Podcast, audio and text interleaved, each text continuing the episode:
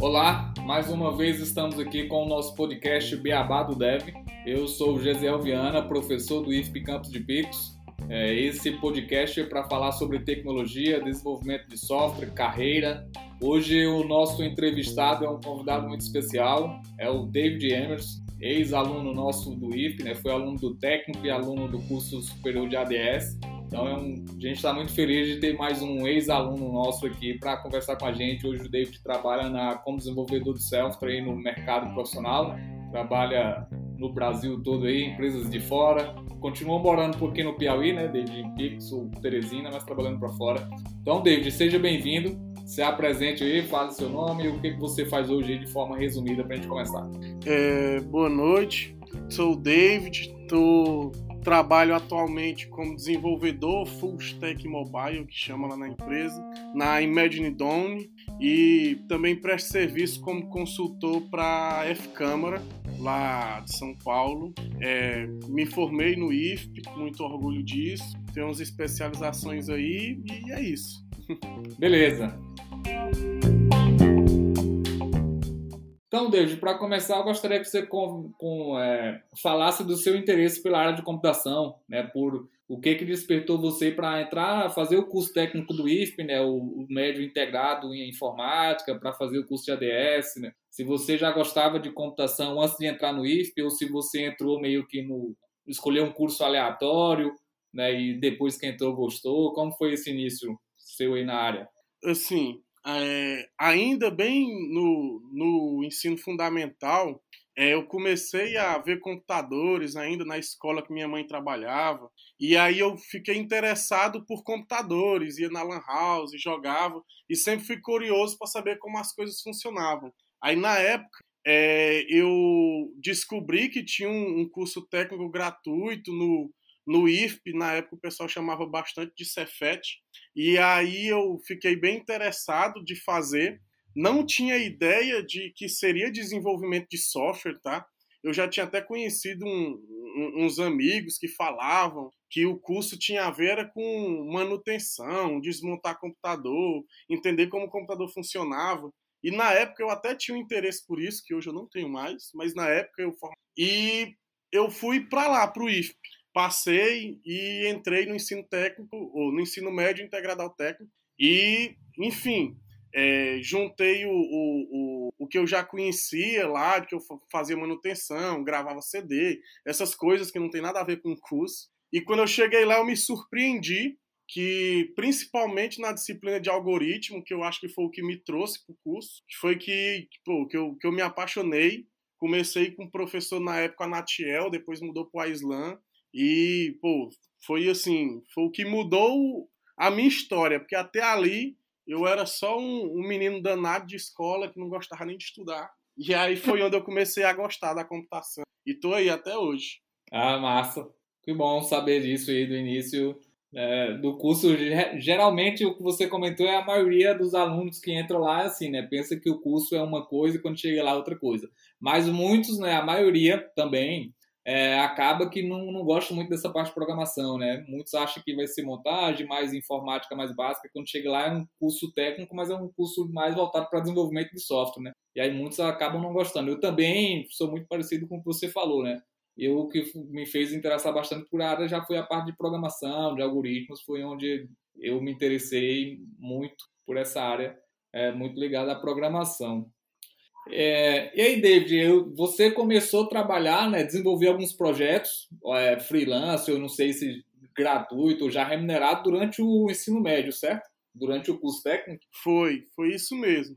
Quando eu entrei no, no IFP, aí eu estudava bastante, que tinha uns conhecidos meus. Depois que eu entrei, eu descobri que tinha alguns vizinhos aqui conhecidos que eram da área de programação. Comecei a buscar o auxílio deles. Na época foi até o, o, o Johnson. E, e aí ele fazia parte do Multicom. E aí, ironicamente, um dia eu cismei que eu queria botar o Linux no computador porque o professor Aislan falava que o Linux era bom para programar e tal. E na época eu não sabia instalar o Linux. E aí é, me levou pro. Aí ele disse que não tinha tempo de instalar na casa dele e perguntou se eu queria ir com ele na Multicom. Quando chegou lá, que ele estava formatando meu computador, o professor Marcos, que era o diretor da época do Multicom, me convidou para estagiar lá. E aí, pô, foi onde eu comecei a, a, a programar de fato, a entender, a ver o que eu estava vendo no técnico. Era só a ponta do iceberg, que tinha muita coisa ainda para aprender. E lá eu comecei o meu primeiro projeto já para entrar, que me lançaram um desafio de um sistema de campeonato, que o pessoal jogava no sábado PES lá, eu jogava, gostava de jogar PES, futebol, no, no computador. E aí eu fiz um sisteminha para gerar os campeonatos. Na época, pô, não era remunerado, era só um teste. Mas foi por causa dessa experiência que eu peguei o meu primeiro projeto remunerado, que na época foi um e-commerce feito com Magento em PHP para uma loja, uh, para uma loja, uma papelaria aqui de Pix, enfim, não vou falar o nome. E assim, foi um projeto muito gratificante para mim, porque foi onde eu recebi o meu primeiro dinheiro e foi a primeira vez que eu recebi, assim, foi eu recebi em cheque. Foi a primeira e única vez. Pô, quando eu cheguei em casa com esse cheque, a minha mãe quase fez uma festa, tirou foto, foi mostrar para os outros, porque o filho dela no ensino médio tinha recebido seus primeiros na época foram mil, mil e setecentos reais. E assim, para mim foi um projeto que me deu essa sensação muito boa, mas foi onde eu descobri assim um, um dos primeiros pontos negativos da área, que foi o primeiro projeto remunerado que eu fiz para um cliente e que quando ficou pronto, o, o cliente optou por não usar, é, porque ele, é, a cliente só pediu para ter um sistema, porque ela estava pensando em vender a loja dela e achou que ter um e-commerce aumentaria o valor da loja dela. Então ela nem chegou a utilizar de fato. E aí eu tinha um professor que sempre falava bastante que a pior coisa que pode acontecer para um programador não é fazer um sistema que dá erro, é fazer um sistema que ninguém usa. Mas isso acontecer para mim foi só um motivo para continuar e melhorar e buscar sistemas melhores para ser feito. Ah, ótimo. Ele já superou né, essa, esse trauma aí. Já. Você falou do, do Jones, né? O Jones foi nosso convidado no episódio 6. Então, quem estiver ouvindo agora, quem vai ouvir a história do Jones, o Jones também tem uma história interessante, muito desenrolado. Hoje está fazendo doutorado né, na UF, UFMA, é professor do IFAM, é técnico na UFP, é um cara bem referência aqui no nosso meio também. Então, David, como você no técnico já estava atuando aí profissionalmente, né? Apesar de ter começado com PHP, que rapaz aí mas começou, né? Tava lá fazendo seus projetos aí, já tava ganhando algum dinheiro. Então, quando você chegou meio que no, no curso de ADS, já era veterano, hein? Comparado com a maioria que entra sem conhecer nada. E aí, então, durante o curso, você, desde o médio ou superior, você participou de alguns projetos no IFT, projeto de extensão, pesquisa, você chegou a participar desse tipo de projeto? É, sim, assim, o, na época, no ensino médio, assim, meus sistemas mais usados, as pessoas que mais me incentivavam, foi dentro do próprio IFP. Na época, por exemplo, eu cheguei a desenvolver um sistema para gerenciamento de eventos que foi utilizado, por exemplo, no IFP de Paulistana e no IFP de Picos, para emitir certificados e tal. É, foi usado, sei lá, por uns três, quatro anos. É, não era um projeto de pesquisa em si, mas foi um projeto que tipo, foi incentivado, foi apoiado pela diretoria na época, tanto pelo Marcos quanto depois pelo próprio Haroldo, que foi o diretor. E esse foi um dos projetos que foi marcante. Também participei de projeto de pesquisa, já no, com o professor Aislan, no início do, do superior.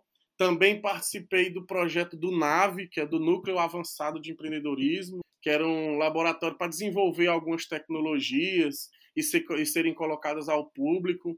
É, enfim, a, a universidade, eu, eu, gosto até de falar, falo para o pessoal, que o IFP foi tipo uma mãe para mim, que muito das coisas que eu tenho hoje foi por causa do IFP.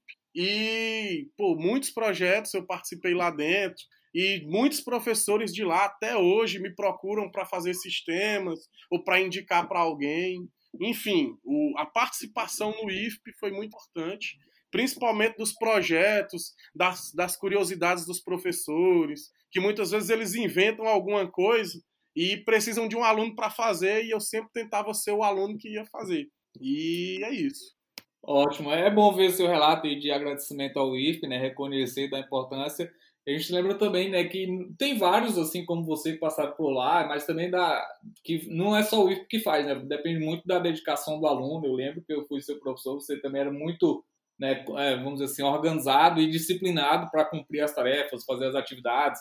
Gostando ou não, às vezes você reclamava, não gostava de certas coisas, achava que não valia a pena, não era importante, mas cumpria, né? Fazia o mínimo que tinha que fazer, né? Tudo para, no mínimo, é, passar, né, conseguir a, obter os, os, resultados esperados dentro da disciplina, mas na maioria das partes fazia sempre uns trabalhos bem é, interessantes, né, às vezes até acima do nível que era pedido. E aí, David, como foi o começo seu? Você falou já que já desde o médio já fazia uns projetos remunerados e tudo, mas como foi o início de trabalhar mais para pessoas de fora? Porque no início era meio que aqui no mercado de Pix, né, pessoas conhecidas te indicava, como foi o seu começo aí para trabalhar no mercado nacional? Se for, começou como freelancer, já começou com trabalho formal de CLT ou PJ, não sei, como foi esse é, assim, na época, é, assim, na, eu já fiz alguns relatos antes de palestra e tal. Eu gosto até de brincar que eu já passei por todas as etapas que se pode fazer para se trabalhar. Já na época, por exemplo, eu fui estagiário no Multicom, em seguida é, abri minha própria empresa com 18 anos para prestar serviços para algumas empresas aqui da região.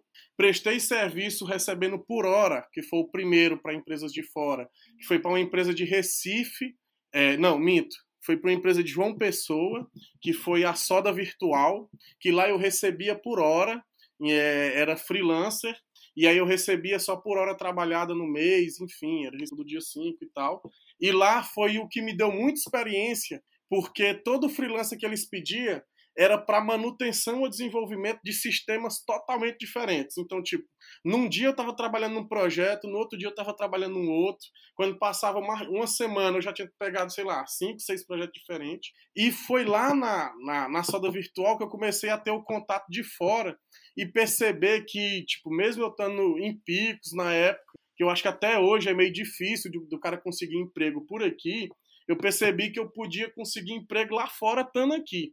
E aí peguei o projeto em João Pessoa, em seguida peguei um projeto de Minas Gerais. Pouco tempo depois peguei uma amizade com um cara que era do Espírito, não, de Santa Catarina, que era o Bruno, que ele conseguiu muitos clientes para mim em Santa Catarina, que estão até hoje comigo, na verdade. E, pô, aí, aí foi quando, assim, o negócio desengatou que é, para fora, pelo menos para fora do estado, para fora de picos, é onde tem muita oportunidade, assim, o pagamento é melhor, os sistemas são mais bem consolidados, a maturidade dos empresários são melhores, enfim. E aí foi onde eu comecei na soda virtual. E aí, de lá para cá, assim, eu venho mudando, já peguei clientes de, de vários estados que tem por aí. E é isso. Gesiel? Opa, é, David, hoje você trabalha de carteira assinada, né? E também tem contratos PJ, e mesmo assim ainda dá para pegar os freelancers? Consegue desenrolar esses projetos ainda? Aí o, o que é que está acontecendo hoje? Eu estou meio num processo de migração, digamos assim, tá? Eu tenho o, o meu trabalho ainda, carteira assinada, eu presto serviço como pessoa jurídica com a minha empresa, e aí os freelancers têm alguns clientes que ainda preferem meio que confiar em mim o sistema deles. E aí eu comecei a negociar com alguns já mais clientes antigos, e aí eles queriam que eu tivesse envolvido no projeto, mesmo que eu não fosse o desenvolvedor de fato. Então eu comecei a aceitar os freelancers e passar, por exemplo, é, por meio do, da, da, minha empresa, é, contratar freelancers para fazer esses sistemas para mim, tá? Eu negocio o valor com o cliente e aí eu tento dar oportunidade para quem está iniciando de jogar projetos no mercado. Então eu ainda consigo, mas não sou mais, digamos assim, o desenvolvedor do sistema de ponta a ponta. Eu dou um auxílio para algumas pessoas que eu venho contratando e pagando por hora, da mesma forma que foi no meu início. Ah, massa, ótimo. É, né, tem até uns alunos nossos né, que estão tá trabalhando contigo aí, faz alguns projetos é muito bom porque você dá a oportunidade de eles entrarem no mercado. A gente sabe que o mercado é muito aquecido, né, o mercado TI, mas para quem já está dentro, acho que para entrar ainda é um pouco complicado. Então, essa, essa oportunidade que você é interessante e também pela sua ah, vamos dizer assim, o seu apadrinhamento, né? A sua, você passa para os meninos ficar acompanhando, né? Dá para auxiliar, dar algumas dicas e então isso é muito importante. Acho que eles é uma boa oportunidade para quem puder, né? Pegar projetos contigo. É, antes da gente avançar mais sobre os últimos trabalhos seu, como você está atualmente, eu gostaria que você falasse das tecnologias que você aprendeu desde lá do início. Então, quais as primeiras linguagens de programação que você aprendeu? Sei lá, C, Java, Python, PHP. É, o que, que você mais utiliza nos seus projetos? Se tem alguma específica ou se você desenvolve em várias linguagens? É, de tecnologias, principalmente linguagens, o que, que você mais usa e o que, que você começou utilizando lá no início? É, assim, é bem no, no início, a nível de estudo, até na própria, no próprio IF, quando eu comecei a estudar, a gente começou ali com Pascal, C, Java, é, que era o que era ensinado na, na faculdade, no, no ensino médio integrado ao técnico na época, mas é, em seguida, já no, quando foi começar a questão profissional, foi quando eu peguei o PHP e o Cake PHP, que é um framework conhecido até hoje. É, foi começar a trabalhar com WordPress, Magento para desenvolvimento de e-commerce e também peguei e-commerce com OpenCart, tudo isso relacionado a PHP. Mas o que desengatou, que me colocou no mercado de fato, foi trabalhar com Python e Django, os frameworks que eu trabalhava na época, é, que eu ainda pego projetos até hoje, é, com os bancos de dados tradicionais, MySQL, Postgres, é, Redis, é, RabbitMQ, é, Elasticsearch, já peguei projeto. Também trabalhava com a infraestrutura AWS, é, Heroku, DigitalOcean. E nas empresas que eu trabalho hoje, que eu presto serviço, que é as tecnologias que eu trabalho atualmente, eu trabalho na Imagine Dawn no Rio de Janeiro com Ruby on Rails, é, que é Ruby, Ruby on Rails. Trabalho com React, é, trabalho com React React Native para um dos aplicativos e trabalho com Ionic e Angular, é, Ionic para outro aplicativo e AngularJS para o front-end, tá? E para F-Câmara, a consultoria que eu presto na, na empresa que é em São Paulo, é, lá eu trabalho com Python, Django, Ionic e Angular, que é o que eu venho mexendo hoje, tá? É um pouco diversificado, dá um trabalho para estudar, mas tá... Então você é um poliglota aí, né? Desde Java, Python, e JavaScript. E a maioria desses frameworks que você falou é JavaScript, né, os frameworks de web, mas de back-end, então você já mexeu com Java, Python e PHP, Ruby, uhum. de, tudo, de tudo já fez um pouco. Pois Acho é. que isso é interessante, né, David, também falar assim, porque ah, para quem está começando agora, talvez ouça você falando assim, pensa que parece um absurdo, ah, o cara é gênio. Claro que você é muito desenrolado, mas assim, é importante entender que o mais difícil é você aprender a primeira linguagem e aprender um paradigma. Tipo, você aprender um Java ou um Python da vida e, entender o paradigma orientado a objeto, acho que para aprender qualquer outra linguagem que seja orientada a objeto é muito fácil, né? Se torna fácil. Porque aí você vai aprender meio que só a sintaxe da linguagem. Você já vai ter a lógica, já vai saber a parte de, de estruturação, né? de organização dos arquivos, de chamada de métodos e funções, né? Que segue aquele paradigma. Então, acho que torna bem mais, mais fácil. Concorda? Concordo. É, que, o que eu posso até dizer é, por exemplo, hoje eu não trabalho mais com PHP, com Java, com C, então, assim, é, se eu pegar um código deles hoje, talvez eu não consiga fazer muito de cara, tá? Mas, como a gente, assim, a gente sempre costuma dizer, tem que trabalhar acompanhado do, da internet, do Stack Overflow, porque o conceito eu entendo, os paradigmas eu entendo, então se o problema for sintaxe, eu vou lá, recobro a memória para ver como é que funciona e trabalho novamente. É, é basicamente assim. Então, o que a gente tem para dizer é que a galera tem que focar nos conceitos, entender os conceitos, porque depois de entender, pode parecer clichê, mas depois que você entende o conceito de como funciona, não interessa a linguagem que você vai trabalhar, não. Você vai conseguir caminhar com qualquer uma delas. É verdade, ótimo. É, assim, aí voltando um pouco aí sobre a sua trajetória profissional, né? Até chegar nessas empresas que você está atualmente, antes você passou por uma empresa em Teresina, né? A Infoei. Eu lembro que, eu, eu, que tu até me falou que estava fazendo processo seletivo lá. Né? Você, quando saiu do IFP, praticamente não foi, logo que terminou o curso de ADS, aí tu entrou na Infoei. Ficou um tempo lá e tu foi para essa empresa do Rio, né? Foi. É, porque na, até então eu tinha tido muita experiência profissional com empresas de fora, mas sempre trabalhando home office, remoto, que eu já comecei remoto na época. E aí eu tinha meio que decidido, não, eu quero trabalhar uma empresa, quero entender como é que funciona o fluxo, trabalhar com outras pessoas e participei do processo para entrar na Infoway, que hoje se chama Meida Health, a empresa passou por um foi vendida, fusão, não entendi muito direito o que aconteceu, mas hoje é a Meida Health, que foi onde eu comecei a trabalhar com Rubion Reis. Passei um ano lá, foi uma experiência muito boa. Eu conheço a empresa lá como a maior empresa de tecnologia do Piauí, não conheço outra maior, tá? É, enfim, foi uma experiência muito boa só que eu voltei por, por, home, por remoto, por home office, que é o que eu estou trabalhando hoje. Ah, bacana, muito bom. Então, David, já estamos aqui com uns 20 minutos. Eu acho que esse podcast estava pensando em fazer ele meio de 20 a 30 minutos. É, meio que da tua história já dá, dá um conceito aí de tudo, né? Que você falou da, da, da carreira, desde quando começou estudando no IF, do técnico, como que entrou, né, saiu e até onde está atualmente. Eu gostaria que você comentasse agora um pouco mais de dica para quem está começando agora, está começando a forma que você começou estudando, como que você aprendeu, né, ou aprende hoje a questão de é, desenvolver projeto, de, de aprender uma linguagem de programação, como foi seu início, como é que você estuda hoje, se você é muito de fazer curso, se você lê documentação, se lê post, como é que você aprende, se é muito prática.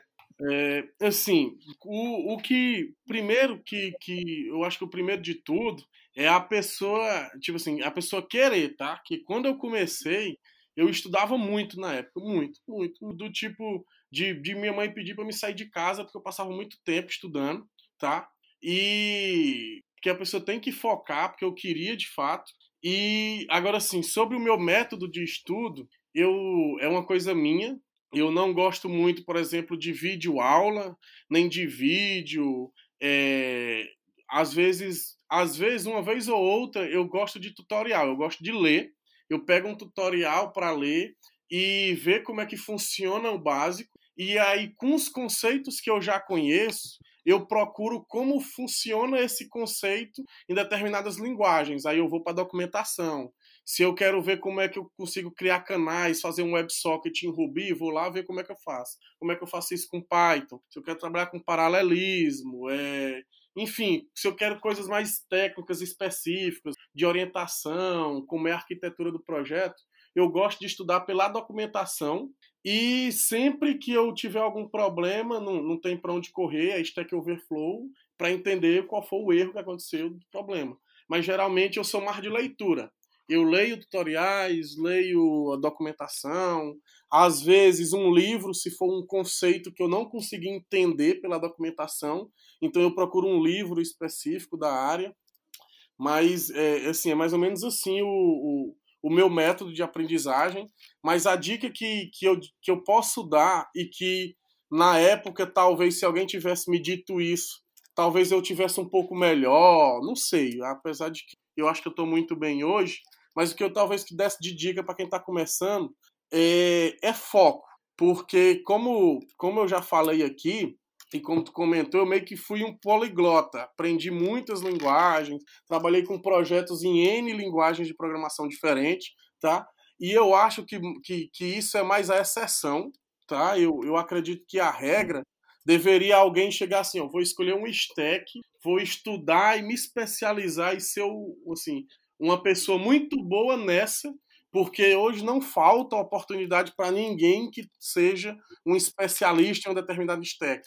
Não estou falando que é para a pessoa só saber dela. Eu estou falando que é para a pessoa chegar assim e dizer, ó, eu, a minha stack é essa aqui, eu vou, eu vou estudar ela. Ah, eu posso aprender outra coisa, estudar por curiosidade, por curiosidade, ou até por mudança na carreira e tal, mas eu não recomendo ficar igual eu ficava na época, porque eu cheguei a estudar até Action, até Action Script, que é a linguagem do Flash, que hoje está morta. E na época que eu comecei a estudar, ela já estava morta. E aí, é, enfim, perdi tempo. É, perdi tempo. Mas assim, para mim foi um aprendizado de ver como é que essas coisas funcionavam. Mas é. se eu pudesse chegar para mim cinco anos atrás, seis anos atrás, eu chegaria para mim dizer assim, rapaz, escolhe uma coisa, estuda ela e se puder se torna o melhor que você puder nela. e não ficar, não, ó, passei dois meses estudando uma, dois meses estudando outra, dois meses estudando outra, fazendo desse Sim. jeito falta oportunidade. É, Mas é, isso eu tenho até falar, David, né, meus alunos. Eles estavam até falando com uns aqui, eles falaram, não, eu tô estudando isso, aí mudei para isso, começou no framework, foi para outro. Eu falei, não, cara, você não, nunca aprendeu nem HTML, CSS, JavaScript, que é o básico. Foca no básico, aprende esse básico, é fundamento. Depois você vai para um framework, escolhe um e pronto. Não fica pulando, não, porque é isso que você falou. Acho que para entrar é bom você ser um especialista. Aí, claro que também acontece isso que você falou aí, né? Às vezes tu tá numa empresa, tu é especialista na área, trabalha com a tecnologia X, Python. Mas aí na tua empresa começou um projeto novo ali, é Java, é Ruby, e tu vai pro projeto, aí você é obrigado a aprender, claro. Mas assim, para se você antes de começar a ficar num e no outro, é, eu, você ainda conseguiu desenrolar, mas muitos acabam se atrapalhando e atrasa um pouco. Né? Até porque fica cheio de dúvida, às vezes vai para um e gostou, vai para outro gostou, depois não sabe qual que ele gosta mais, onde é que ele vai investir mais. Eu acho que para não ter tanto risco de você ficar na dúvida, o melhor é você escolher uma mesmo. E como você falou, tem, é, tem oportunidade para tudo. Se você é bom em JavaScript, tem vaga para você. Se você é bom em Ruby, tem vaga para você. Se você é bom em Python, tem vaga para você. Se você é bom em Java, tem vaga para você. Então, é, é, isso. Acho que é muito bem essa sua colocação aí. Apesar de você meio que ser uma exceção, feito contrário que deu certo, é, acho que o mais recomendado é pegar um caminho e seguir. A mesma coisa também com a, a arquitetura, né? O lado que tu vai trabalhar, se é back-end ou front-end. Acho que no início é até difícil o cara escolher. Talvez seja bom aprender um pouco de cada. Aí na primeira oportunidade profissional, você vai e aí vê onde é que se encaixa melhor, né? Pois é, o que, eu, o, o, que eu posso dizer é o seguinte, ó, eu comecei, como, como já foi dito, no ensino médio, pegava projeto remunerado e tal, mas de lá, até uns dois anos atrás, que dois, dois anos e meio, mais ou menos, que era onde eu ficava mudando de tecnologia sempre. Nunca faltou trabalho, mas era sempre o trabalho ganhando ali da, do médio para baixo do que um programador, do que um desenvolvedor realmente ganha. Quando eu cheguei assim, dizer, ó, eu tô, vou trabalhar nessa tecnologia aqui, estou estudando isso, eu vou ser o cara nisso. Então, de lá para cá, pô, já cresci mais de cinco, seis vezes o que, o, o, o, o que eu ganhava na época enquanto eu ficava disperso, estudando de tudo, trabalhando com tudo. Isso, massa. Então, tá mudo. É, isso mesmo, David. Para finalizar, eu gostaria que você comentasse sobre é, dicas para os alunos do IFP hoje, quem está no IFP ou quem vai entrar, qual a melhor forma de aproveitar o máximo possível o IFP? Como que você fez e o que, que você poderia falar, já que você viveu lá, né, seis ou foi sete anos da sua vida lá, como é que é, o cara que está entrando hoje ou quem já está lá no início, qual, qual, a melhor forma de aproveitar o máximo, sugar o máximo do que pode do IF? Assim, primeiro é tentar ao máximo identificar as oportunidades que os professores dão e agarrar e trabalhar, tá?